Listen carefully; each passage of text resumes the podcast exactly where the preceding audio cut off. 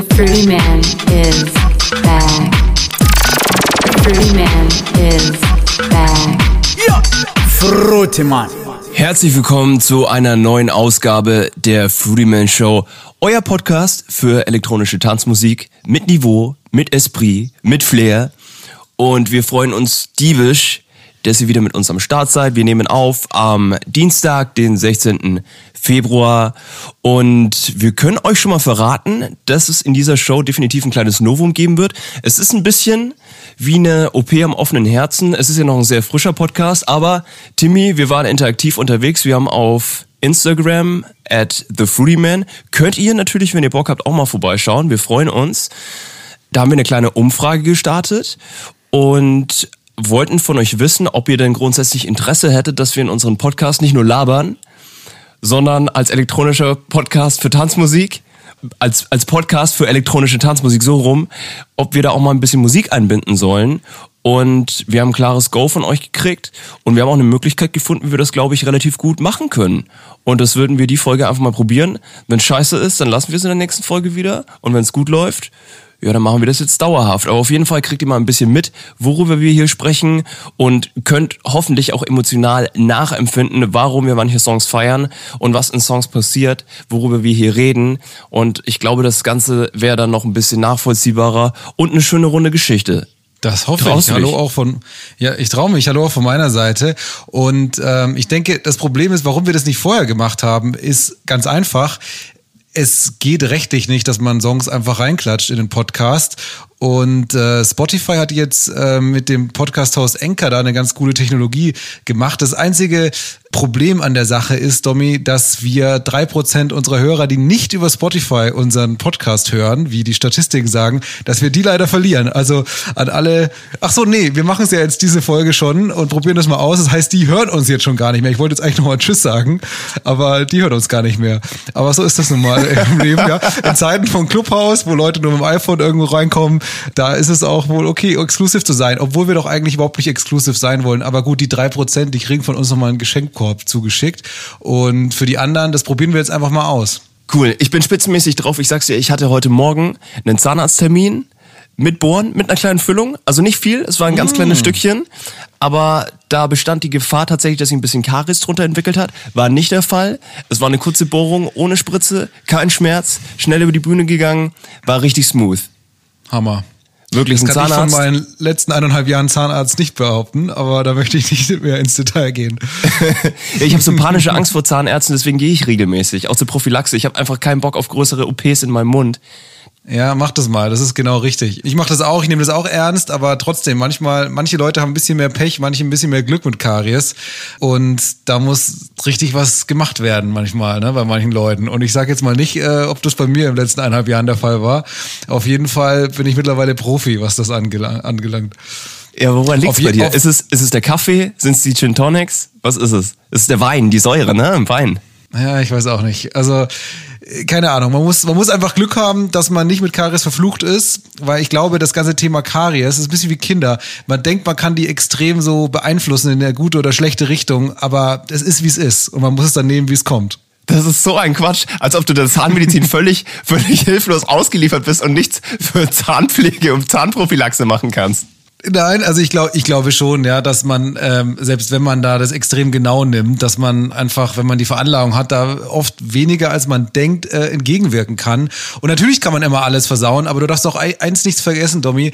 Die Zahnindustrie an sich hat natürlich auch ein großes Interesse äh, zu sagen, dass Prophylaxe extrem wichtig ist und extrem großer Hebel ist für die nächsten Jahre, die du dann mit dem Zahnarzt verbringst oder eben nicht. Und deswegen glaube ich auch nicht, dass die uns jemals die Wahrheit da sagen werden, aber In meinem Leben wurde dreimal gebohrt, mein Lieber. Und ich bin ein Ü30er, denk da mal drüber nach. Und ich habe mindestens genauso viele Gin Tonics getrunken wie du. Also irgendwas machst du, was ein bisschen shady ist. Vielleicht rauchst du auch heimlich und hast es mir nie erzählt. Zigarillos zu Hause. Es kann sein, es kann sein. Domi, mal was anderes. Äh, wie geht's dir eigentlich?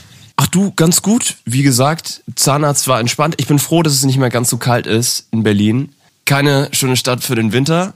Was ich relativ problematisch fand diese Woche, es war extrem kalt, so dass auch viele Kanäle, Nebenkanäle der Spree in Berlin gefroren sind.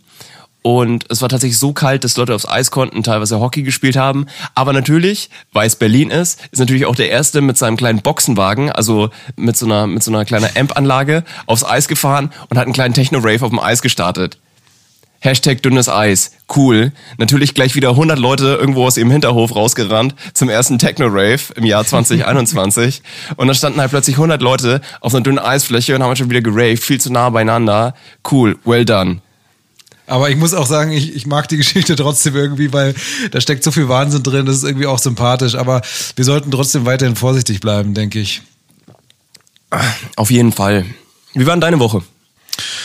Ach du, war eigentlich ganz entspannt. Ähm, ich bin, muss ich sagen, ein bisschen leer, ich bin ein bisschen ausgebrannt. Irgendwie merke ich jetzt doch langsam, dass dieses ganze Lockdown-Life mir ein bisschen mehr und nachhaltiger an der Seele nagt, als ich das oft ja, mir erhofft habe. Oder wenn man so die Nachrichten verfolgt oder Beiträge, wo dann irgendwelche Psychologen sagen, ja, das Lockdown-Leben, das geht dann doch irgendwie belastend einher und die armen Kinder und sonst was und die Familien, die Homeschooling machen.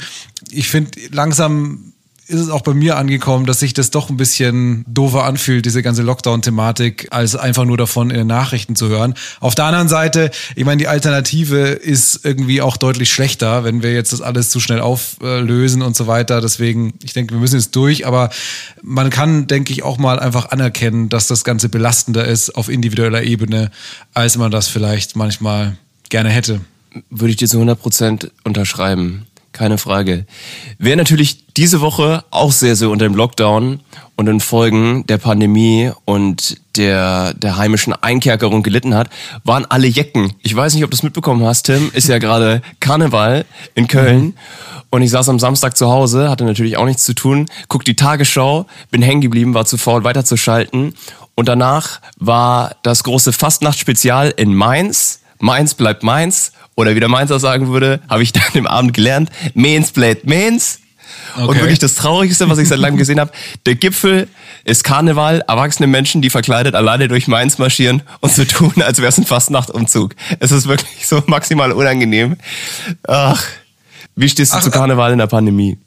Ja, also ich bin ich bin nicht so ein Köln-Typ. Ich muss sagen, ich war noch nie in Köln zu Karnevalszeiten, was eigentlich eine, ein Skandal ist. Ich wäre dieses Jahr tatsächlich in Aachen gewesen beruflich und ich hatte auch im beruflichen Meetingkalender ein Meeting drin, was um 11.11 Uhr an dem Dienstag geendet hätte. Oder ich weiß gar nicht, was ein Donnerstag. Naja, sieht man schon, was mein Verhältnis zu Karneval ist. Auf jeden Fall, wenn der Karneval so richtig losgeht und alle, die da in der Region wohnen, komplett ausrasten und anfangen, tagsüber sich zu besaufen.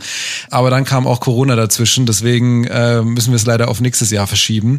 Aber grundsätzlich ist mein äh, Verhältnis distanziert, würde ich sagen. Ja, ich erkenne aber an, dass das eine coole Sache ist, wenn man und das ist wahrscheinlich ähnlich wie bei so Dingen wie Oktoberfest. Von außen betrachtet findet man es kacke, aber wenn man so ein bisschen den Zugang findet und vielleicht auch Leute kennt und die einen da so mitnehmen und in ihre magische Welt einführen, dann ist es, glaube ich, richtig geil. Aber das dachte ich eigentlich passiert äh, dieses Jahr das erste Mal, aber tja, es kam alles anders. Da würde ich gerne mal von dir wissen, was die magische Welt des Karnevals für dich ist. was du dir da erwartest. Ganz ehrlich, am Ende ist es doch einfach nur so ein schönes Daydrinking-Event, oder? Und auf der einen Seite, ja, also ganz ehrlich, morgens, mittags irgendwie so mit ein paar lässigen Kölsch und so anzufangen, leicht bekömmlichen Bierchen und dann, wenn so bisschen dann so das einsetzt und so eine gewisse gemütliche Stimmung so um 13.30 da ist, da weißt du doch, du bist on track mit einer netten Gruppe von Leuten und dann natürlich auch dieser Effekt, den man oft hat, wenn man sich irgendwie verkleidet. Am Oktoberfest, das Beispiel hatte ich gerade schon genannt, hast du die Verkleidung im Sinne der Lederhosen. Am Karneval hast du natürlich die Verkleidung im klassischen Sinne. Aber was das immer eigentlich bezweckt, ist doch eigentlich folgendes, dass die Leute so ein bisschen aus ihrem Alltag stärker raustreten und einfach durchdrehen können und irgendwie jemand sein können, der sie sonst nicht sind im Alltag. So wundervoll. Ich finde, es ist Durchdrehen auf Knopfdruck. Jetzt wird marschiert, jetzt verkleiden wir uns und saufen. Auch das mache ich, jetzt ziehe ich meine Lederhosen an und alle kommen mit. Das wird super. Weiß ich nicht. Also ich denke mir auch immer, jeder, der mir mit, mit einer Karnevalstradition kommt, oder bei uns auch in Franken, Fasching. Ja, und es, und es geht zurück auf den Aufstand gegen den König im 18. Jahrhundert. Da haben sich dann die Soldaten verkleidet, um dem König zum Narren zu halten. Das ist auch so ein Quatsch versteh mich nicht falsch, Leute, die sonst steif sind, in der Sparkasse arbeiten und Finanzberater sind oder bei der Ergo-Versicherung und mal ein bisschen aus sich rausgehen wollen, die warten das ganze Jahr auf Karneval, Oktoberfest oder Fasching, dass sie sich mal ein bisschen verkleiden können und einmal ohne Stock im Hintern ein bisschen feiern können. Kannst du auch so. Ich brauche keinen Karneval, um mir einen deswegen Tagessuft mit dir reinzustellen. Verstehst du, Aber was, was, ich ist daran falsch? Was ist daran falsch, Tommy? Ich Ist sag ist doch gar nicht, dass es wundervoll. falsch ist. Na gut. Er hört sich ein bisschen so an. Ich muss sagen, ja, wir können auch anders äh, gute Tagesräusche und ähm, ich meine, Daydrinking ist eh, ganz ehrlich, in den verschiedenen Disziplinen doch eigentlich das Beste, gerade in unserem Alter. Aber Ähm, ich denke mal, ja, das ist, es ist irgendwie, bringt die Leute auch zusammen. Also das Schöne an Karneval ist, du, du sagst so, jeder, jeder geht da raus und ich muss, und nicht nur die, nicht nur die Profis. Und, und eigentlich ist das doch auch das Sympathische daran. Ne? Man ist vielleicht mal genervt und sagt, das ist ein bisschen wie bei Silvester, ja, oh, da ist dann jeder draußen und so. Naja, gut, dann ist doch mal schön, wenn alle so ein bisschen vereinzelt und man mal so ein bisschen sieht, wie Deutschland so aussieht, ne? Boah, Im du, bist so du bist so wahnsinnig diplomatisch geworden, wirklich. Ich weiß, ich weiß. Was mich noch viel mehr interessieren würde, lieber Domi, ist eigentlich die Frage nach, welche Rolle Zwang beim Partymachen angeht. Weil du hast ja auch gerade so ein bisschen gesagt, dass es du nervig findest, dass es dann so auf Knopfdruck loslegt, die ganze Maschinerie, Karneval oder Oktoberfest, ja. Aber ich muss sagen, ich habe auch selber schon festgestellt, dass so ein bisschen Zwang, ich nenne das jetzt mal vielleicht Aktivierungsenergie, gar nicht schlecht sein kann. Natürlich ist es furchtbar, wenn du dann so wie so ein durchfahrender Zug an einem Bahnhof und du schaffst es nicht aufzuspringen und, und alle haben dann Spaß außer dir, ja, und du wirst vielleicht noch so vom Zug weggeschmettert, ja, und liegst dann so und bist nicht auf dem Partytrain, bildlich gesprochen, ja. Aber wenn du es eben schaffst, dann ist es genial. Dann bist du eben auf einem fahrenden Zug und dann bist du vielleicht voll in so einer ekstatischen Stimmung, in so einer gute Laune Stimmung, viel, viel mehr, als du das äh, vielleicht wärst ohne das. Ich kann dir auch ein gutes Beispiel nennen, wo das bei uns sehr gut funktioniert hat. Also wenn du selber DJ bist und du hast ein Booking ausgemacht und du weißt, Samstag um, keine Ahnung, 22 Uhr musst du in dem Club XY stehen, weil du um da eine CD reinschieben musst oder einen USB-Stick reinschieben musst, damit da erstmal mal Mixtape läuft und dann vielleicht, keine Ahnung, um 23 Uhr, 24 Uhr anfängst dann wirklich dann live aufzulegen. Und wie viele Abende hattest du, wo du um 21 Uhr, kurz bevor du dich eigentlich anziehen musst, irgendwie dachtest, oh Gott, ich finde die Idee, dass ich jetzt gleich bis um 5 Uhr nachts irgendwo auflegen muss, finde ich so schrecklich. Ich finde es einfach nur depressiv. Und ich will jetzt einfach nur in meinem Bett, vielleicht noch ein kleiner Rosamunde Pilcher oder, oder irgendwas Nettes, so ein bisschen Serie, why not, ja, aber diese, dieses Raus und nee, das passt jetzt einfach nicht zu dem, wie ich mich fühle. Und ganz ehrlich, du hast den ersten Drink oder siehst dann die Leute da und die Türsteher und machst dann schon deine Hallo, Hallo und so. Und es war doch dann immer eine geile Partynacht, ja. Und wenn wir immer die Entscheidung gehabt hätten, das ist meine Message, wenn die Leute die Entscheidung haben, da geht viel gute Party verloren, ja. Vielleicht mal ein bisschen mehr Zwang ausüben. Das ist natürlich ein wahnsinnig entwaffnendes Argument, da stimme ich dir total zu. Aber da ist die Eintrittshürde natürlich auch mal einen Ticken geringer, weil du ja was machst, was dir Spaß macht, zu einer Musik, die du liebst. Das Ja, das große stimmt. Problem, glaube ich, dass ich natürlich bei Karneval und auch beim Oktoberfest habe oder bei Fasching oder auch Mallorca, Ballermann. Ich war noch nie, aber so stelle ich mir das vor. Dieses, warum ist die Musik denn immer so beschissen? Kölsche Mucke, wo dir dann jeder Kölner sagt, ah, traditionell, Main, Main, Kölsche Mucke und es gibt keine schönere Stadt und so. Ich kann es nicht nachmachen, ne? aber du weißt, was ich meine. Dieses, dieses ja. heimelige, traditionelle. Jeder Song ist wack. Und überall läuft diese Kölsche Mucke und überall läuft dieselbe Playlist mit den 50 gleichen Songs.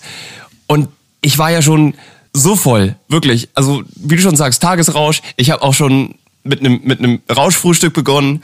Alles schon gemacht. Auf Karneval, weil da relativ Wie der viele. Fachmann sagt. Ja, wir haben ja viel, genau. Wir haben ja viele gemeinsame Freunde in Köln und äh, im Rheinland. Und ich kann das Level nicht halten, weil mich die Musik so runterzieht. Und das habe ich auch beim Oktoberfest.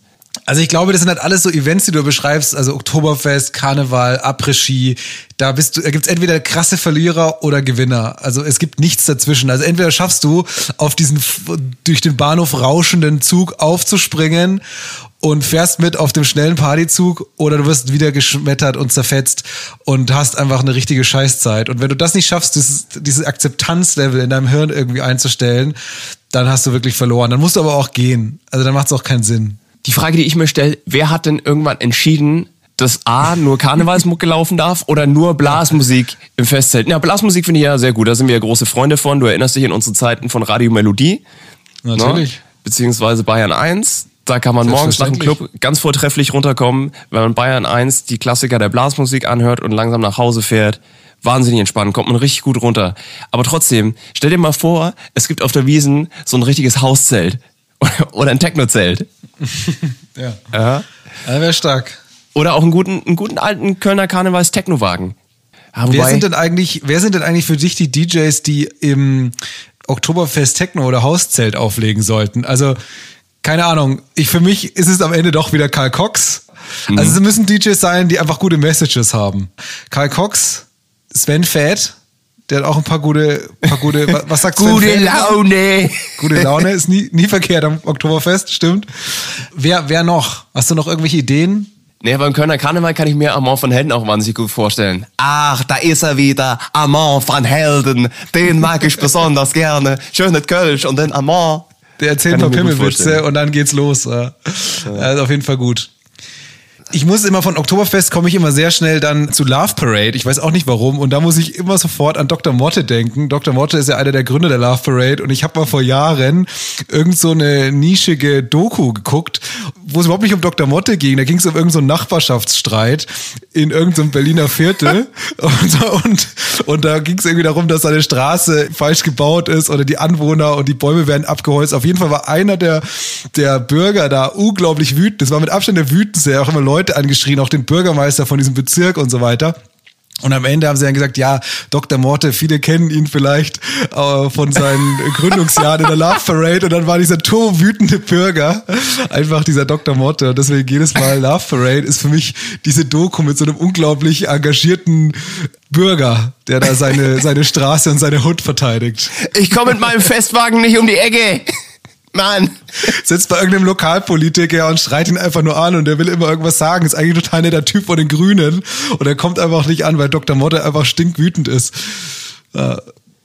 Hate Parade. Weißt du, wahrscheinlich war alles nur ein riesengroßes Missverständnis. Dr. Motte ist vor die Tür gerannt, hat gesagt, mir reicht es hier. Ich mache jetzt mal richtig Alarm. Hier, Bezirksrathaus. Kommt mal alle mit, wir machen richtig Alarm jetzt. Die, die sägen die zwei Bäume von meiner Ausfahrt weg. Oder, oder ist es hier richtig Achterbahn? Und ich mache jeden Tag Techno. Und auf einmal sind irgendwie tausend Leute hinterhergelaufen. Ja, vielleicht ist es so entstanden, kann sein. Die ganze Nummer. Oh Mann. Ja, du, vielleicht, was ich auch nochmal fragen wollte, Domi, wir hatten ja letzte Woche Mogwai zu Gast. Der war ja auch Love Parade-mäßig, so mit ähm, Westbam und so, diesen ganzen Leuten auch gut unterwegs. Wie fandst du es denn? Ich fand's total nett. Hat Spaß gemacht. Was mich total freut und selbst auch aufgebaut hat, ist, dass er trotz Corona so produktiv ist und richtig Bock hat, Mucke zu produzieren und da auch so ein, so ein Outlet hat und so krass viele Songs rausballert. Also ich finde, der mhm. war wahnsinnig energetisch und hat, und hat viel positive Weiß mitgegeben, von denen wir beide auch noch ein bisschen zehren können.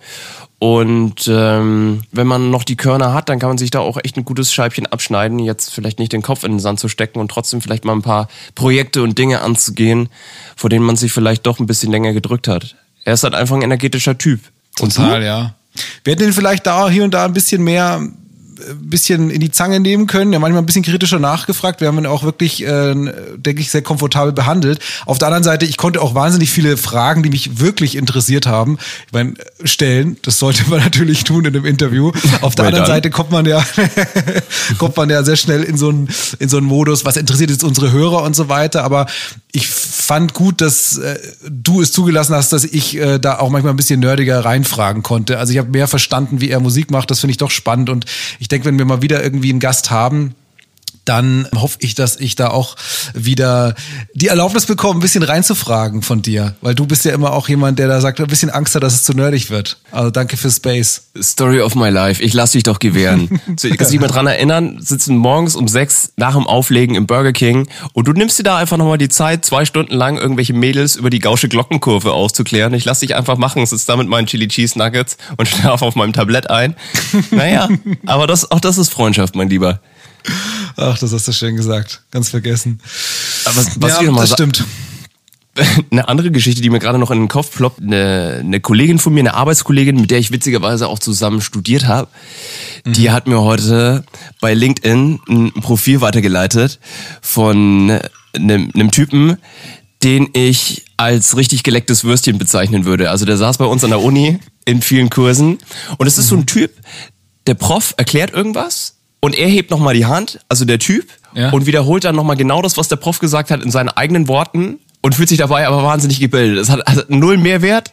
Der Prof ist genervt, alle anderen im Kurs sind auch genervt und er war aber richtig zufrieden. Flankiert wird das Ganze noch mit der Tatsache, dass er bei der CDU ist, Okay. zwischenzeitlich auch mal kurz bei der FDP war, aber jetzt wieder CDU. Mm. Was das Ganze so pikant macht und worüber ich heute sehr, sehr gelacht habe, war, dass bei LinkedIn die Nachricht aufgeploppt ist, dass er jetzt Coach und Trainer ist. Und zwar mit seinem Nachnamen, ich nenne ihn jetzt einfach mal Müller. Und es ist das Müller Institut für Potenzialentfaltung. Stark. Und weil wir es ja gerade von, von Corona und dem einen oder anderen Down hatten, wie gut würde dir das Institut für Potenzialentfaltung jetzt tun? Also, das wird mir sehr gut, das wird mir sehr gut äh, tun. Und ich muss sagen, ich bin auch ehrlicherweise ein bisschen neidisch, dass ich nicht der Gründer des Instituts für Personalentfaltung bin. Äh, äh, Potenzialentfaltung. Aber ich muss Äh, sagen, äh. das ist eh so eine LinkedIn-Krankheit, ja. Also, dass die alle Leute sind irgendwie Innovator und, und super Entrepreneur und Open Spirit und das und das und Creativity. Also es, es ist wirklich auch, irgendwie gibt es auch so viele so Bücher, wo irgendwie drinsteht, wie man so Personal Marketing machen soll und dass man da so geil seine Personal Brand und ja, und auf einmal bist du der Gründer von dem Institut für Potenzialentfaltung. So schnell kann es halt dann auch gehen, ja. Das ist entfesselt. Also wirklich, besetzen Sie ein Thema und der Typ war wirklich der größte Dulli und ist jetzt natürlich Leiter seines eigenen Instituts für Potenzialentfaltung und da würde ich wahnsinnig gerne mal einen Kurs belegen, einfach nur um zu sehen, was für ein Potenzial man da noch aus sich rausholen kann. Also wie werde ich ein Arschloch in zehn Tagen oder ein Vollposten? wie, wieso erzählen dir dann solche Leute, wie du dein maximales Potenzial entfaltest und dein Leben noch ein bisschen besser und optimierter gestalten kannst. Also wenn es so gut läuft bei ihm und er andere Leute Ja. coachen kann, warum coachst du dann andere Leute? Also verstehe ich nicht. Aber das ist doch eh so ein ganz was ganz Schmerzhaftes, ja. Du kennst ja super viele Leute irgendwie aus der Schule, Studium, Job, whatever. Und dann trennen sich vielleicht so die Lebenswege und auf einmal siehst du dann, genau wie das bei dir jetzt war, siehst du die Leute, wie sie irgendwas machen. Und du siehst es dann durch zwei Paar Augen. Einerseits siehst du das durch die Augen, wie jemand, der diese Person nicht kennt, darauf guckt und dann denkst du, wow, das hört sich eigentlich gar nicht schlecht an, ne? Institut für Potenzialentfaltung und so. Du weißt aber noch, wie dieser Mensch wirklich ist, weil du den halt mal irgendwie in irgendeiner Lebensphase einfach näher kennengelernt hast und bringst einfach dann diese zwei Welten zusammen und sagst nein, nein und und kannst es aber auch gleichzeitig einfach nicht ertragen, dass vielleicht da Leute drauf gucken, vielleicht sogar die Mehrzahl der Leute aus der jetzigen Sicht drauf gucken, seines jetzigen Netzwerks und und das nicht entlarven als Bullshit, ja. Und das ist das, was mich dann immer am meisten äh, schmerzt. Ich würde dann immer am liebsten irgendwie versuchen, so eine kleine Kampagne zu starten und sagen, hey, passt mal auf, Leute, das ist ja alles riesen Scheiß. Und aber das machst du natürlich auch nicht, ja, weil Hate bringt dann jetzt auch nicht wirklich weiter im Leben. Nee, das stimmt.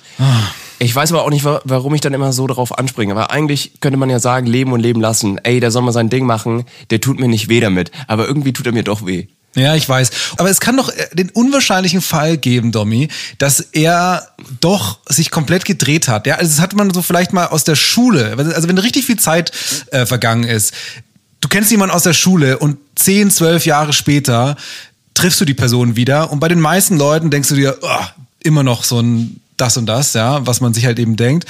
Und beim wenigen Menschen hat man auch manchmal das Gefühl, wow, also diese Person hat sich echt gemacht. Also er hat sich echt gedreht, ich hatte nichts mit dem zu, mit der Person zu tun oder vielleicht ist mir auf den Sack gegangen und jetzt ist es wirklich so, wow, echt cool, hatten wir ein super Gespräch und wow, der hat echt was aus sich gemacht. Vielleicht ist es aber auch das. Ist mir in meinem Leben vielleicht einmal passiert. Also grundsätzlich bin ich eher Verfechter deiner Theorie, die besagt, dass sich ab 22 die Menschen charakterlich nicht mehr ändern.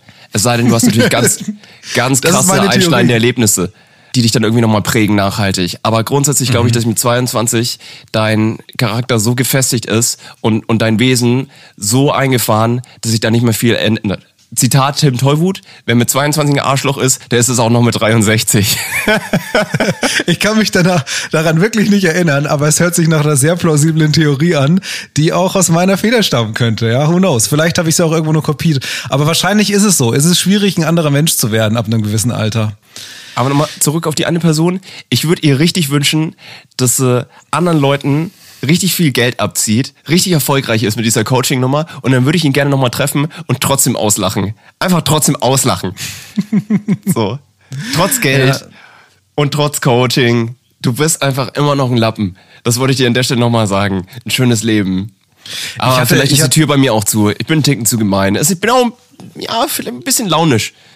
Domi, Ja. ich versuche jetzt seit über zehn Jahren dein Potenzial zu entfalten und ich habe alles rausgeholt aus dir, was geht. Du machst mittlerweile Excel-Tabellen auf und machst irgendwelche komischen Formeln. Du bist PowerPoint-mäßig on top of things, ja. Also ich sag mal so, wer bei dir noch Potenzial entfalten kann, der muss wirklich mit Fingerspitzengefühl äh, vorgehen.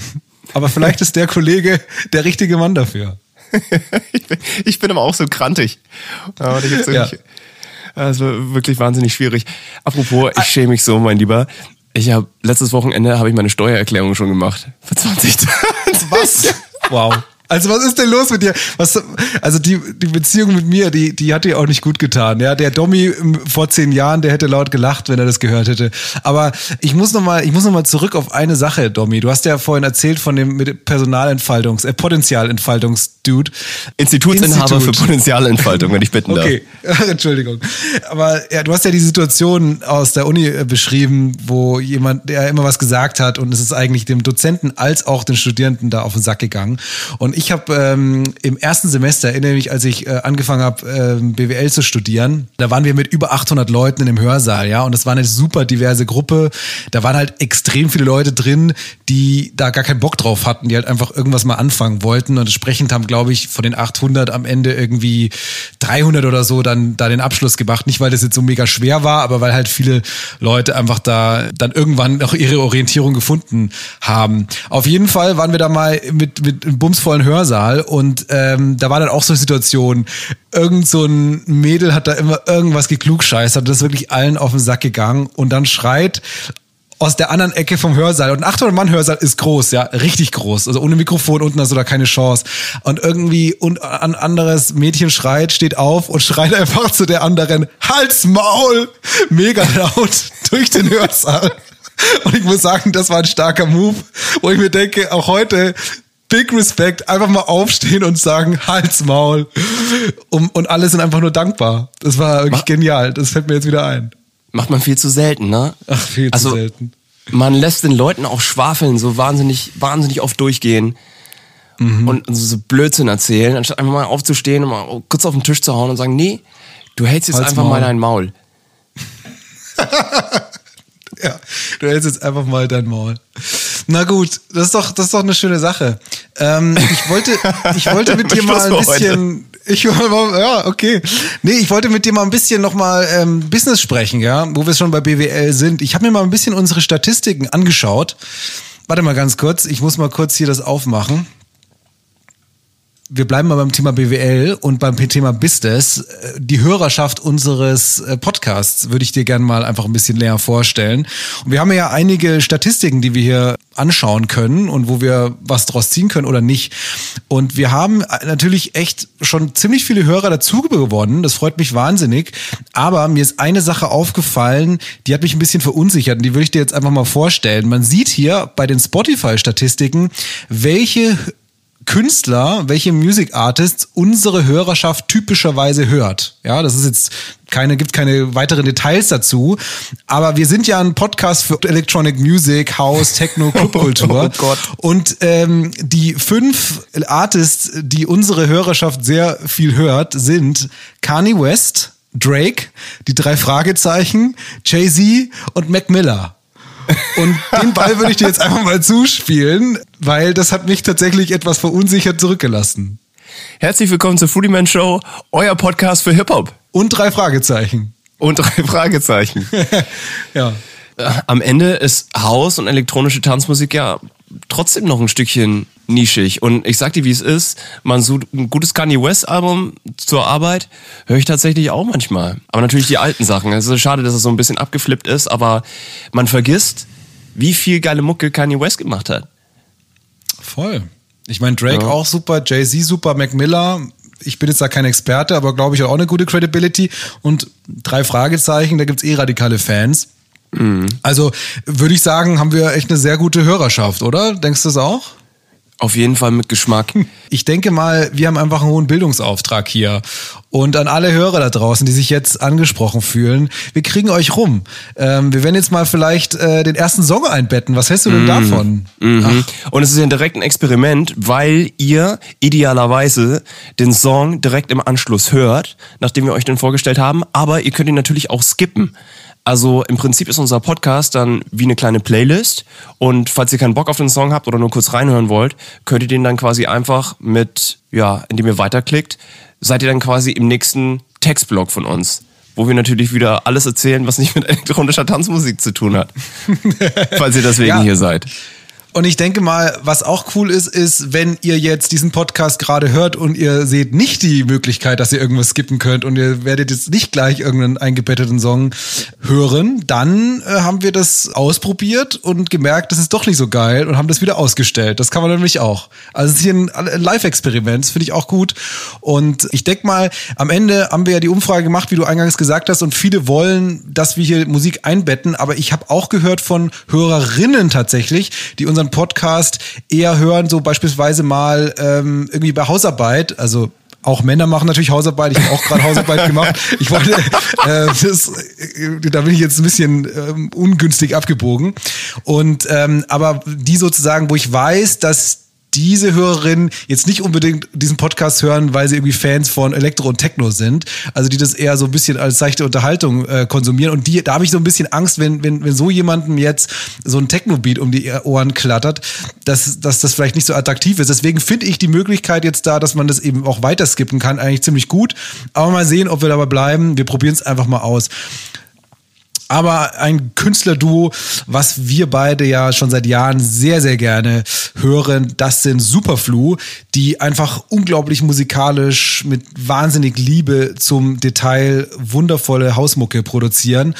Und ähm, 2017 haben sie ein unglaublich ja, musikalisches Album rausgebracht und ich betone dieses musikalische so, weil es da wirklich wahnsinnig musikalisch zugeht. Kannst du vielleicht noch zwei Sätze so sagen? Das Album heißt Musik 3 und den Song, den wir beide ja sehr, sehr lieben, der heißt Insi und den packen wir euch jetzt mal drauf. Deine Gedanken zu Superflu, Domi? Kann ich alles genauso unterschreiben. Ich mag das, das Label, das sie haben, Monaberry sehr, wo natürlich auch die Auswahl an Interpreten und Songs, die auf dem Label veröffentlicht werden, schon sehr in dieses Profil passen, das du gerade beschrieben hast. Also sehr musikalisch, auch manchmal so ein bisschen verschroben, so künstlerisch.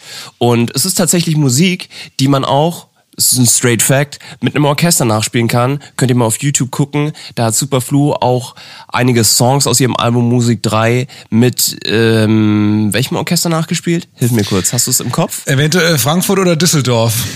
Vielleicht aber auch Kassel. Das Vielleicht auch Hamburg oder Göttingen.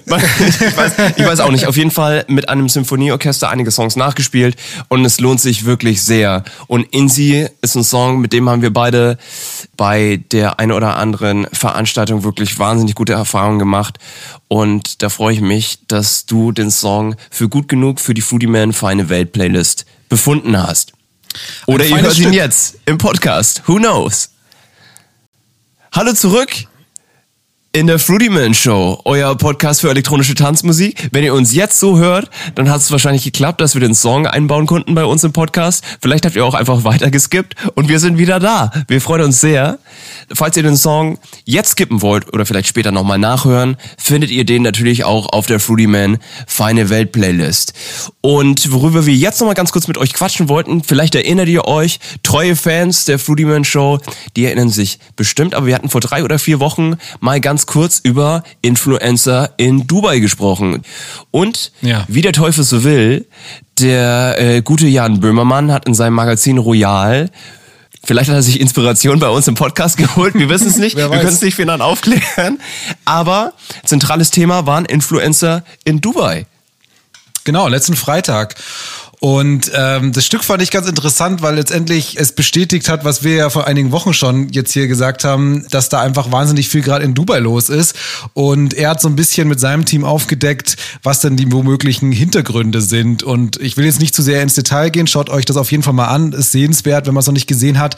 Aber es geht im Endeffekt darum, dass da vielleicht mehr Schein als Sein ist und da vielleicht auch Interessen von der Politik, von irgendwelchen dubiosen Ministerien aus Dubai ähm, Werke sind, die das Ganze was man da so auf Instagram und Co. sieht, dann in einem etwas anderen Licht auch erscheinen lassen, wo das alles nicht mehr so easy peasy und cool und yes ist. Ähm, das ist so cool hier in Dubai, so geiles Wetter. Und ja, also ich denke mal, was, was, was ich nochmal aufgreifen wollte, und ich denke, wir müssen jetzt nicht sein, die Leute sein, die zum hundertsten Mal irgendwie ins Influencer-Bashing gehen und, und sagen, dass das jetzt irgendwie blöd ist. Aber ich wollte nochmal ein bisschen tiefer reinschauen, was das eigentlich ist mit Influencern. Vielleicht vorweg, Domi, Influencer, was ist denn so deine Haltung dazu? Ja, um ehrlich zu sein, es gibt nichts, was nicht schon gesagt wurde. Ich habe mir nämlich ein paar Gedanken gemacht und es ist ja, wie du sagst, kein so leichtes Thema, weil jeder irgendwie sagt so, na ja, Influencer irgendwie doof, jeder macht sich so ein bisschen witzig und jeder hat irgendwie auch das Grundprinzip verstanden, dass da irgendwie möglichst coole, interessante more entertaining Inhalte äh, kreiert werden von Influencern, wo was dann auch angereichert wird mit Werbung, ja. Aber was ich so krass finde, ist, wir hatten, ich hatte jetzt so in meinem Umfeld öfter mal die Situation, wo wir Empfehlungen von Influencern ausprobiert haben die wahnsinnig authentisch da dargebracht worden sind, ob das Reiseempfehlungen sind für ein Hotel oder, oder auch irgendwelche Produkte, die am Ende sich einfach als Scheiße erwiesen haben, wo ich dann wirklich am Ende dachte, okay, ich bin jetzt hier auf einfach banale Werbung reingefallen. So ein bisschen wie im Fernsehen, wo jeder halt checkt, so ja, das ist halt Werbung. Und klar kann man jetzt irgendwie Kellogg's Cornflakes äh, essen, es gibt viele andere tolle Marken auch, aber man kann das irgendwie einordnen. Und ich finde, da sind wir als Gesellschaft eben noch nicht so. Und wenn man sich das mal überlegt, ist es doch eigentlich absurd. Stell dir mal vor, die Leute kriegen ja Geld dafür. Das heißt, es ist ja eigentlich ganz klassische Werbung. Und früher gab es ja im Fernsehen die Werbung und es gab halt ganze Werbesender wie Home Shopping 24 oder wie die alle hießen, wo einfach den mhm. ganzen Tag nur so Werbesendungen lief, die auch, die eigentlich sehr, sehr ähnlich sind zu dem, wie Influencer jetzt auftreten. Ja, es ist ja kein vorproduzierter Spot, so hochglanzmäßig, wie so ein Werbeblock äh, zwischen einem, in einem Film, sondern es ist ja wirklich auf so einem Shopping-Kanal hat irgend so eine Frau oder ein Mann oder so ein Team, die halt irgendwie so ganz lang so rumschwafeln über irgendwelche Produkte, irgendwelche Salzsteine, die gut für die Gesundheit sind oder irgendwie hier ein geiles Bügelbrett, wo man super smooth bügeln kann oder alles Mögliche eben. Und das ist ja eigentlich genau der gleiche Style, wie jetzt uns Influencer letztendlich über diese sozialen Medien oder Instagram vor allem irgendwie voll spielen. Und das Krasse ist halt, wenn du dir überlegst, wie trotzdem, wie attraktiv diese Plattformen trotzdem sind. Also stell dir vor, du hättest jetzt so einen Home-Shopping-Kanal im Fernsehen gehabt vor 15 Jahren oder vor 20 Jahren und es wären die ganze Zeit aber irgendwelche coolen Urlaubsvideos und Fotos von deinen Freunden und deiner Familie dazwischen geblendet worden. Das wäre ja. doch eigentlich ein total interessantes Format, ne? Und das ist es jetzt ja eigentlich mit Instagram. Du hast irgendwie netten Urlaubsfotos und siehst so ein bisschen, was deine, äh, dein soziales Umfeld macht aus der analogen Welt und auch jetzt natürlich aus der erweiterten analogen Welt. Also du hast ja viel mehr Freunde irgendwo, bist mit viel mehr Freunden in Kontakt und siehst, was die machen auf äh, digitalen Plattformen versus im echten Leben, in der analogen Welt früher. Und das, das wird jetzt einfach dazwischen gespült zwischen diese ganze kontinuierliche Werbung, der man da ausgesetzt ist. Und oh, das ist, finde ich, wirklich so falsch, wenn man mal drüber nachdenkt. Ist tricky. Vor allem, es wird ja immer mehr. Also mittlerweile guckst du dir zwei Stories an und kriegst einen Werbeblock. Und dann muss man natürlich auch nochmal unterscheiden. Ne? Also was du jetzt angesprochen hast, sind ja viele, es sind ja fast schon YouTuber, die dann irgendwelche Hauls haben und gewisse Produkte anpreisen. Dann gibt's noch die Travel-Influencer, muss man wahrscheinlich auch noch mal ein bisschen, ein bisschen unterscheiden, die dann irgendwelche Hotels mhm. und, und Reisen empfehlen. Dann gibt's natürlich die Fashion-Influencer und klar, es ist, es ist eine riesengroße Werbeplattform, getarnt als Social Network und nur darauf ausgelegt, dass du möglichst viel Zeit darin verbringst. Auf jeden Fall. Wiederum ist es halt auch das Medium, wenn du eine Marke bist, ein Produkt, kann es auch ein DJ-Team sein, Producer, Creator, der, sagt man jetzt, oder Talent, sagt man ja auch, der tatsächlich irgendwie richtig Herzblut in eine Geschichte steckt, dann ist natürlich immer noch die, die beste Plattform, um, um deinen Namen so ein bisschen rauszukriegen in die Welt, ne? Und es möglichst vielen Total. Leuten zugänglich zu machen. Das ist krass. Und ich werde aber auch so Ja, wahnsinnig oft, oft getäuscht. Das ist wie so eine Fata Morgana, ne? Du siehst einen Influencer, der einen Vollbart hat, ja, und, und coole Holzfällerhemden trägt und dann immer die neuesten Red Wing Boots und zum Barber geht und sich hier und da die Seiten nachschneiden lässt und, und richtig fresh ist. Und dann siehst du das erste Mal, triffst ihn und denkst dir, boah, du musst ein fresher Typ sein. Das macht er erst, macht das erste Mal den Mund auf und du hörst so, ja, hi, ich bin's der Steffen. Ich versuche das irgendwie so freizeitmäßig ganz cool zu machen und so, ja, jetzt mittlerweile ist es ein Hauptjob und ich lasse mich gerne auch mal tätowieren. So, dann denkst du, ja, was? Und dann haben die Leute wirklich so null Substanz und null Inhalt. Und dann bin ich immer so wahnsinnig oft enttäuscht, wenn einfach Realität und Social Media nicht in Einklang zu bringen ist. Aber das ist vielleicht auch einfach nur mein Problem. Und wir sind Ja. doch wieder beim Bashen. es tut, tut mir auch leid, aber im Endeffekt ist es trotzdem was, wo meine Message ist an unsere Hörer, äh, reflektiert so ein bisschen mehr eure Inhalte und schaut, glaube ich, ein bisschen mehr drauf, was euch Energie gibt. Ja, weil das Thema ist so komplex und für alle die, die das vielleicht noch nicht gesehen haben, haben natürlich schon viel gesehen. Schaut euch auf Netflix The Social Dilemma an.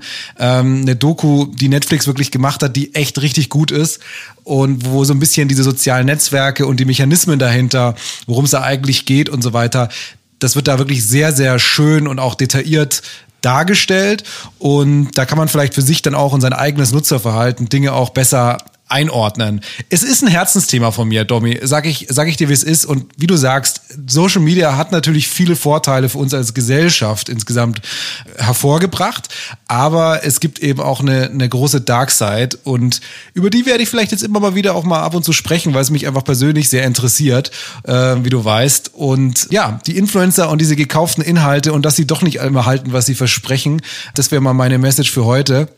Und nächstes Mal erzähle ich vielleicht ein bisschen mehr darüber, was die negativen Auswirkungen sind davon, dass man immer nur diesen positiven Teil, der sehr kuratiert ist, der Leute sieht, was das mit der eigenen Psyche macht, wenn man das gegen das eigene Leben halt hält. Das ist nämlich auch viel, viel schlimmer und viel, viel negativer, als das eigentlich gedacht wird. Ich find's auch gut, Ja, dass du das Thema verloren. Social Media jetzt nochmal komplett von hinten aufrollst und hier auch nochmal Themen und Topics tackelst, die wirklich noch keiner vor dir angepasst hat. Nein, nein, find ich auch gut. Ich, ich weiß, ich weiß, es ist kein neues Thema, aber es ist ein Thema, was wirklich ein Riesenproblem ist. Und diese ganzen Sache mit Gefahr für die Demokratie etc., also soziale Medien. Aber schaut euch das an, weil diese Doku an, äh, So- Social Dilemma, weil sonst hört sich das total crazy an, was ich hier sage. Aber soziale Medien sind schon eine Gefahr für die Demokratie und für eine Gesellschaft, weil die einfach aufgrund der Mechanismen, die da ablaufen, eher einen Keil zwischen äh, gesellschaftliche Gruppen treiben und sozusagen ja dazu führen, dass man halt in seiner Bubble Meinungen extrem verstärkt und sich sehr leicht radikalisieren kann. Das muss nicht immer im rechtsradikalen Sinne sein, das kann auch mal sein in irgendwie Shopping, ja, also irgendwie High Fashion Shopping Handtaschen. Also das kann auch eine Radikalisierung da geben. Aber lass uns hier vielleicht mal einen Punkt machen, bevor, weil ich wusste, Domi, ich Oh weiß, du liebst dieses kommt Thema, die High Fashion Shopping Hisbollah. Pass auf. was, was sind das dann? 50 Fashion Influencer mit ihren Prada Taschen. Oh Gott. voll radikalisiert. Oh shit. Sind Immer radikal, montags die geht die nichts anderes mehr. Ich habe zwei Sachen noch für uns mitgebracht und ich würde mal mit einer Sache starten, die uns sehr am Herzen liegt. Und zwar ist es ein Song von einem Artist, der ist im Bereich House und Techno Producer und DJ schon ja 15 Jahre ungefähr. Durchbruch hat er ungefähr vor 10 Jahren, würde ich sagen.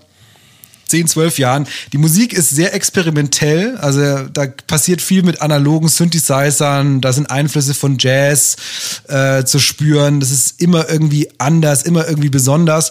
Und von wem ich rede, ähm, das ist Kink. Und Kink werden von euch, die Profis, werden den natürlich kennen, ähm, viele von euch vielleicht auch nicht. Kink ist ein super spannender Artist, der kommt aus äh, Sofia, Hauptstadt von Bulgarien und ähm, heißt mit bürgerlichen Namen Strahil Veljev und ähm, ist eben als King bekannt in der Szene und sein Durchbruch so richtig extrem hatte er mit äh, Cloud Generator, ein Song, den wir auf die Fruity Man Feine Welt Playlist packen und jetzt auch gleich im An- Anschluss spielen hier. Aber was auch interessant ist, ist, dass er 2009 auch so einen kleinen Mini-Durchbruch hatte vorher in der Berliner Panorama Bar vom Berghain. Du hast nicht zufällig Pink da, äh, Kink da schon mal gehört? Leider nein. Ich habe aber das nein. Video dazu gesehen. Und das ist wirklich spektakulär. Ach cool. Nee, es war Boiler Room. Sorry, es war nicht die Panorama Bar, es war Boiler Room. Mich vertan. Oh ja, das ist, das ist auch ein, oh, also falls ihr das noch nicht gesehen habt, das können wir, glaube ich, auch warmen Herzens empfehlen. Ich glaube mittlerweile über zweieinhalb Millionen äh, Views. Das ist ein Boiler Room Set aus Moskau von King. Und ähm, ich schaue jetzt mal ganz kurz, was ihr hier eingeben müsst. Es ist ziemlich überraschend. King Boiler Room Moskau Live Set. Das ist es. Genial. Und ähm, dann könnt ihr euch das mal reinziehen. Also er macht halt viel live. Für alle, die das vielleicht nicht kennen, ähm, man kann ja auflegen, DJing betreiben, in dem Sinn, dass man da irgendwelche Tonträger spielt, ob das jetzt Platten sind, CDs oder auch USB-Sticks, egal. Aber wenn DJs live spielen, dann heißt es, dass sie sich meistens halt irgendwelche Synthesizer zusammen verkabeln und ähm, live sozusagen gewisse Elemente von Songs und auch Instrumente zusammenmixen und das wirklich ein ganz eigenes Live-Set entsteht, was es so nur dieses eine Mal eben gibt. Ja. Und ähm, das ist auch ein bisschen mehr so näher an dem dran, was jetzt eine Band auch machen würde auf der, auf der Bühne. Und das macht ähm, King hier wirklich sehr, sehr schön. Und das könnt ihr euch mal anhören. Jetzt, wenn es klappt und auf unserer Foodie Feine Welt Playlist. Viel Spaß. Ja, das war King Cloud Generator und äh, das ist ein Song, der uns ganz schön am Herzen liegt. Also Domi, ich muss sagen, das war schon mehrfach ein Song, den wir aufgelegt haben, wo wirklich der Club am allermeisten in der ganzen Nacht gebrannt hat bei diesem Song. Oder wie siehst du das? Ja, der fährt rein wie ein U-Boot. Oh, irre. Der fährt rein wie ein U-Boot, du steigst ein und dann tauchst du aber langsam auf und dann gibt's kein Halten mehr, ne? Also schöne, schöne Dynamik, den, ja, liebe ich, liebe ich auch sehr. Was ich dir noch erzählen wollte, ich war am Freitag mit ein paar Arbeitskollegen, haben wir uns kurz draußen getroffen, natürlich mit Abstand. Es war kalt, es war aber trotzdem schön sonnig und wir waren draußen unterwegs und die beiden Arbeitskollegen, von denen ich spreche, die sind beide Single und äh, richtig wild im, im Tinder und, und Hinge-Game beziehungsweise im Online-Dating-Game unterwegs, was man halt so macht in Berlin in der Großstadt. Und wir haben uns ein Bierchen geholt. Ich bin da nicht so drin im Thema, aber es waren wirklich spektakuläre Stories, die die Jungs erzählt haben, um das nochmal ein bisschen aufzugreifen, inwieweit man sich vielleicht versucht, online selbst zu optimieren und dann aber vielleicht auch mal drauf reinfällt. Das kann natürlich zum einen mit Produkten sein und Werbeprodukten, die dann sich vielleicht doch nicht so gut rausstellen, wie man das vielleicht online gezeigt bekommt. Und das gleiche gilt natürlich auch fürs Dating Game. Nur das Schlimme daran, es betrifft Menschen und man steckt leider einen Ticken tiefer drin als bei einem Produkt, das man nicht einfach wieder zurückschicken kann. Schlechtes und Bild, Tommy. ich weiß auch nicht. Ist immer, es ist immer schon blöd, spät. wenn man zu tief drinsteckt, ja, im, im Dating Game. Na gut. Ich, ich, ich bin zu spät und was, was ich so, so witzig, aber auch tragisch fand, ist, dass super viele Menschen, sowohl männlich als auch weiblich, diesen Drogi-Lifestyle ein Stück weit hier auch in Berlin dann immer als Charaktereigenschaft proklamieren. Ja, so nach dem Motto, ich kann, ich kann drei Tage durchfeiern, plus Social Activist. Und wenn du sowas in der Bio stehen hast, ist in der Regel eine fiese Combo, auf die du da triffst. Aber wenn das Profilbild heiß ist, dann wischt man halt trotzdem mal nach rechts oder nach links. Wischt man nach rechts? Ich weiß es nicht. Ich bin, ich bin zu, zu lange draußen. Ich bin noch aus der analogen Welt. Dann haben auf jeden Fall beide, beide so ein bisschen von ihren, von ihren Dating- und, und Sexgeschichten hier in Berlin erzählt. Und aufgrund, aufgrund der Auswahl und diesem, diesem unfassbaren Überangebot frage ich mich, inwieweit man irgendwann die Schwelle noch bekommt, mal tatsächlich in eine ernsthafte Beziehung einzubiegen. Weißt du, Domi, du beschwerst dich immer, dass ich so in manche gesellschaftskritische Themen zu tief reintauche und dann stellst du mir, wirfst du mir so einen Ball zu. Aber den nehme ich natürlich sehr dankend an. Also ich glaube, da ist eine, eine riesige große Problematik, die du da ansprichst, die da dahinter steckt.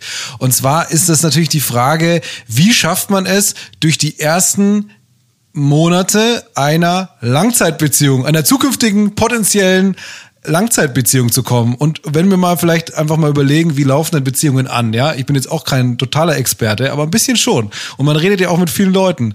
Was, was ist denn das? Du fängst an, du hast irgendwie die, die Schmetterlinge im Bauch, ja? Und irgendwann lernst du eben die andere Person besser kennen und merkst, oh, doch nicht alles so geil wie am Anfang gedacht, ja? Und das sind die kritischen Monate, wo du irgendwie schauen musst, wie du dich irgendwie da aufstellst als Paar und in diese Langfristigkeit reinkommst, die ja dann auch wieder irgendwelche schönen Vorteile hat und, und Vorzüge, aber natürlich auch Herausforderungen, ja. Und ich glaube, dass das, was du ansprichst, dass diese Möglichkeit, diese schnellen Alternativen halt eben verhindert, dass du wahnsinnig geringe Opportunitätskosten hast, dahingehend, dass es einfach wahnsinnig einfach ist, einfach schnell diese Person, mit der es jetzt dann doch mal ein bisschen Probleme gibt, weil man sich besser kennenlernt, ähm, dann auszutauschen gegen eine Person, die dann wieder in dieser locker flockigen Leichtigkeit dann eben stattfindet. Das ist jetzt auch keine Neuerfindung, die ich jetzt hier ähm, erzähle, aber ich finde es auch spannend, weil letztendlich ja da drüber steht die gesellschaftliche Frage, wie schaffen wir es denn eigentlich als Gesellschaft, diese Brücke zu überwinden? Schafft es unsere Generation noch oder die Generationen, die jetzt eben diese viel, viel einfacheren Möglichkeiten haben, relativ schnell durch die digitalen Technologien wie Tinder etc., Grinder und so weiter, da in diesen Austausch zu kommen? Was denkst du denn? Schön war's. Gute Folge heute. ja, vielleicht sollen wir die Leute einfach damit mal auch ähm, entlassen, ja? Ja, nee, aber ich, ich, ich frage mich halt auch so, kann es auch ein Lebensmodell sein, das einen glücklich macht, immer nur von Highlight zu Highlight zu springen und immer wieder zu sagen, hey, hier wird's mir gerade zu stressig, ich zieh wieder weiter. Oder man kommt immer wieder zu demselben Punkt, an dem man sich dann am Ende denkt, fuck, jetzt bin ich alt und hab so viele Blüten bestäubt, jetzt, jetzt fehlt der Juice. ja, ja, die Frage ist Und, ja. Ja, ich, ich, ich weiß nicht. Ich, nee, ist nur eine Frage, ne? Ich sag, ich Ja. sag jetzt nicht, dass das ein Modell für mich ist, aber ob das generell auch ein Modell für die Gesellschaft sein kann, in dem man glücklich ist. Muss ich ja nicht ausschließen, weil man immer, immer noch von dem Ideal ausgeht, dass man sagt, hey, Monogamie und wir führen unser Ding zusammen durch.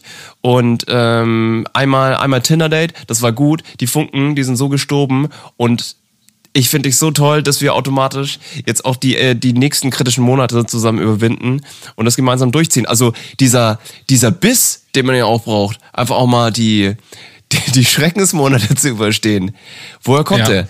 Also es ist ja grundsätzlich so ein Ding, dass viele Leute einfach nicht mehr so richtig beißen wollen und sich mal gegen ein paar Widerstände durchsetzen, weil ja, weil ja alles immer leicht und austauschbar ist und ansonsten ruft man halt irgendwie einen Handyman an, der schon irgendwie deine Probleme für dich regelt oder irgendjemand gibt's immer, der dein Problem für dich regelt. Aber bei einer Beziehung ist es halt schwierig. Da gibt's niemand anders. Klar kannst du deinem Partner die Schuld geben für alles, aber in der Regel halt auch nicht der richtige Weg. Und da So. kommt das Institut für Potenzialentfaltung ins Spiel. Ja, glaube ich auch. Und, und das Potenzial muss einfach mal richtig ordentlich bei den Leuten entfaltet werden. Und vielleicht ist es aber auch so, wenn man mit Leuten spricht, die eben also eher auf der Tinder-Seite des Lebens sind, dann ist ja auch ganz oft so, dass diese Leute oder diese Menschen sagen, diese Menschen, die was ganz Besonderes sind, sagen, hey, das macht ja auch nicht so glücklich langfristig. Ne? Das heißt, wenn du da ganz viel Langfristigkeit drin hast im Tinder-Game, merkst du halt auch, vielleicht ist das gar nicht so befriedigend und du sehnst dich danach äh, was Langfristigen und diese, diese, diese, ja, vielleicht auch Sicherheit und Geborgenheit, die man spürt, wenn man eben, wie hast du das genannt, die Schreckensmonate einer äh, Beziehung äh, durchwandert erfolgreich. Die ersten Schreckensmonate. Ja, vielleicht. Und, und vielleicht ist es aber auch so, dass wir das auch zu kritisch sehen. Also vielleicht ist es auch so, dass wir sagen, uh, durch Tinder können sich die jungen Leute auf nichts mehr festlegen und springen direkt zur nächsten Blüte.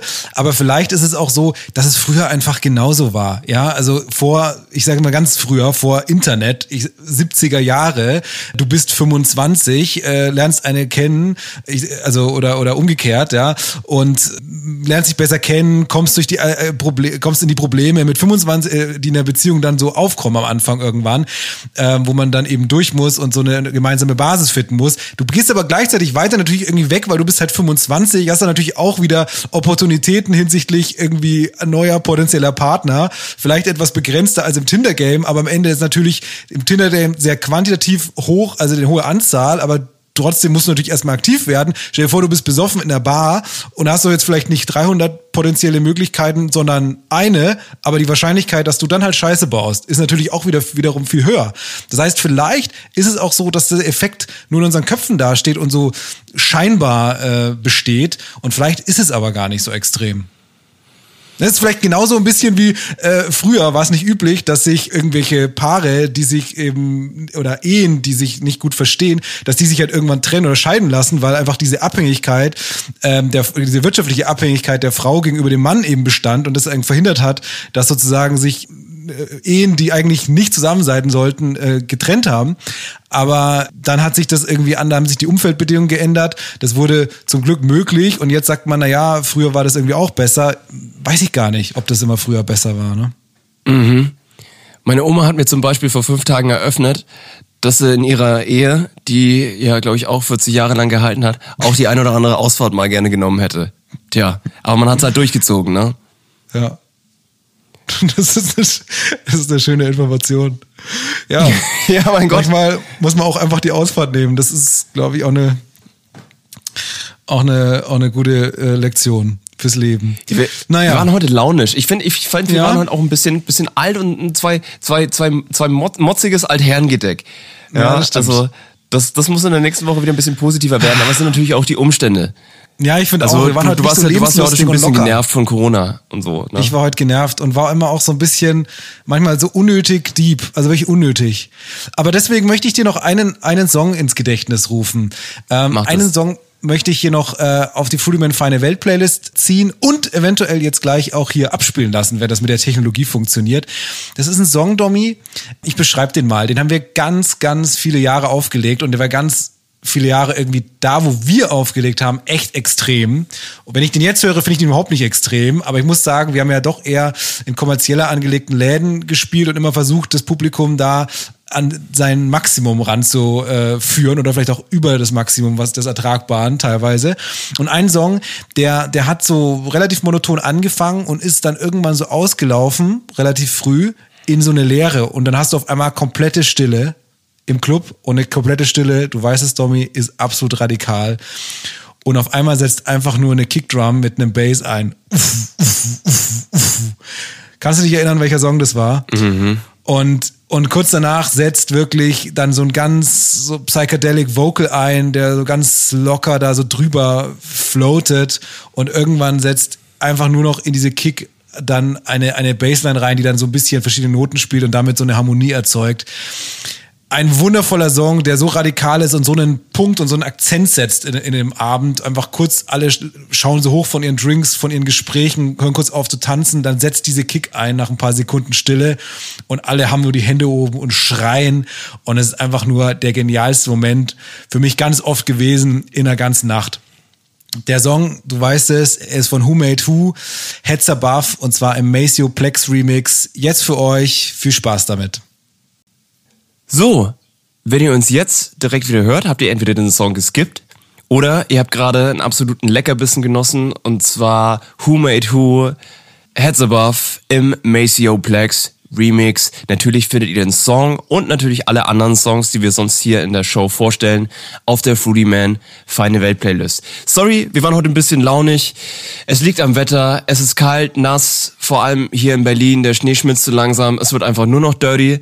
Tim, du bist auch ein bisschen moody. Es war ein anstrengender Tag, habe ich das Gefühl bei dir, Ja. aber Ey, sorry, kann nicht immer Highlife sein. Wir freuen uns, wenn ihr uns trotzdem erhalten bleibt. Gebt uns gerne mal Feedback, wie ihr die Variante mit Musik findet. Macht das gerne auf unserer Fruityman Instagram-Seite, also einfach klein at the Fruityman. Und dann äh, freuen wir uns natürlich sehr über Feedback. Und ansonsten, Leute, ey, bleibt gesund. Lasst uns durch die kalten Monate noch irgendwie durchhüpfen. Dann sehen wir uns nächste Woche, beziehungsweise hören wir uns nächste Woche wieder. Timmy, du noch was? Absolut. Wir haben unsere Kategorien heute vergessen. Das Gute der Woche, der Hater der Woche. Haben wir vielleicht indirekt gemacht, weil wir viel gehatet haben. Aber das machen wir einfach nächste Woche. Und das Hananas, unser Orakel, haben wir auch ein bisschen geskippt. Ähm, machen wir alles nächste Woche. Und einen Tipp habe ich für euch noch zum Abschluss, was mich diese Woche durch äh, ein, zwei Tage getragen hat.